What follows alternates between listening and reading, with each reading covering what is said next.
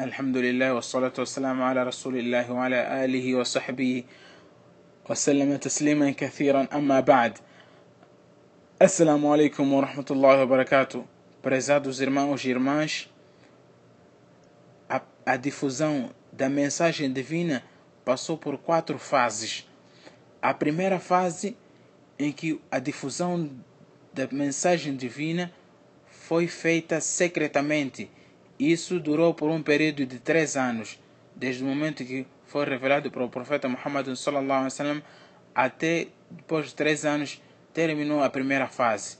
E a segunda fase, prezados irmãos muçulmanos, foi a fase em que a difusão da mensagem foi, sendo, foi feita ao público,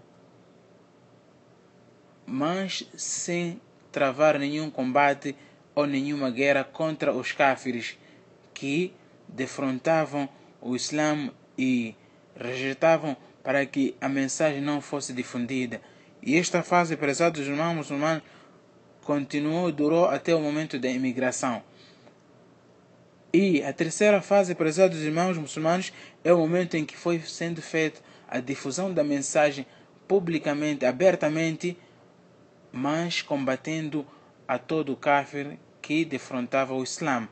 E essa fase compreende-se até ao Sulh al-Hudaybiyah, o acordo de Al-Hudaybiyah.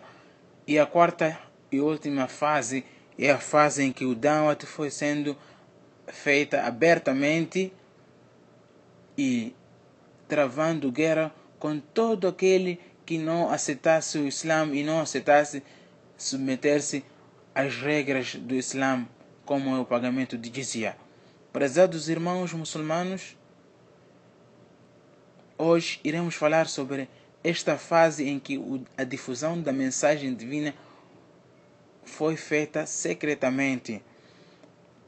Allah subhanahu wa ta'ala, depois de ter revelado ao nosso querido profeta Muhammad wasallam os primeiros versículos da Surat Al-Alaq na cave de Hira e dias, de, dias depois foi revelado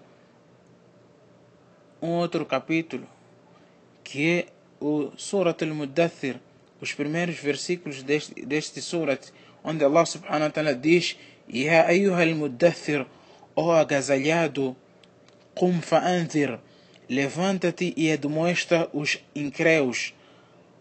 Wa rabbaka fakabbir, e a teu Senhor magnifica-o. Wa thiyabaka fatahhir, e a teus trajes purifica-os. Wa rujza fahjur, e ao abominável abandona-o.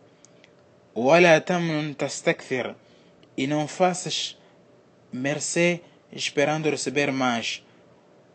وَلِرَبِّكَ فَاصْبِرْ E quanto à determinação de teu Senhor, pacienta.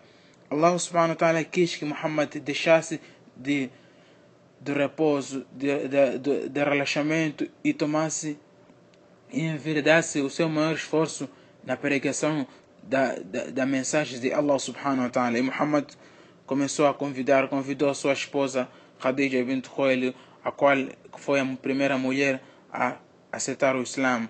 E dentre os escravos foi o seu, seu escravo Zayd bin Thabit. E dentre os homens está Abu Bakr, como dizem alguns historiadores, apesar de haver divergência que foi Waraq bin Nawfal por alguns. E dentro, Abu Bakr anhu foi convidando outros homens como Uthman ibn Affan, Abdurrahman ibn Auf, Saad ibn Waqas, Arkam ibn Abi al-Arqam e mais outros como Abu Ubaida, Amir ibn al-Jarrah e Abu Salama ibn Abdul Asad. E todos estes, assim como alguns escravos também, começaram a acreditar no Islã como Bilal ibn Rabah, Suhaib ibn Sinan e Ammar ibn Yasir, juntamente com seus pais, foram aceitando o Islã. E nesta fase, nesta primeira fase, onde se fez a difusão da mensagem secretamente, volta de 30 a 40 homens, pessoas, acreditaram no Islã, como diz Ibn Hisham no seu, no seu, nas suas narrativas. E alguns historiadores dizem que mais de 50 pessoas acreditaram no Islã nesta fase em que o Dawat era feito secretamente na casa de Arqam bin Abil Arqam.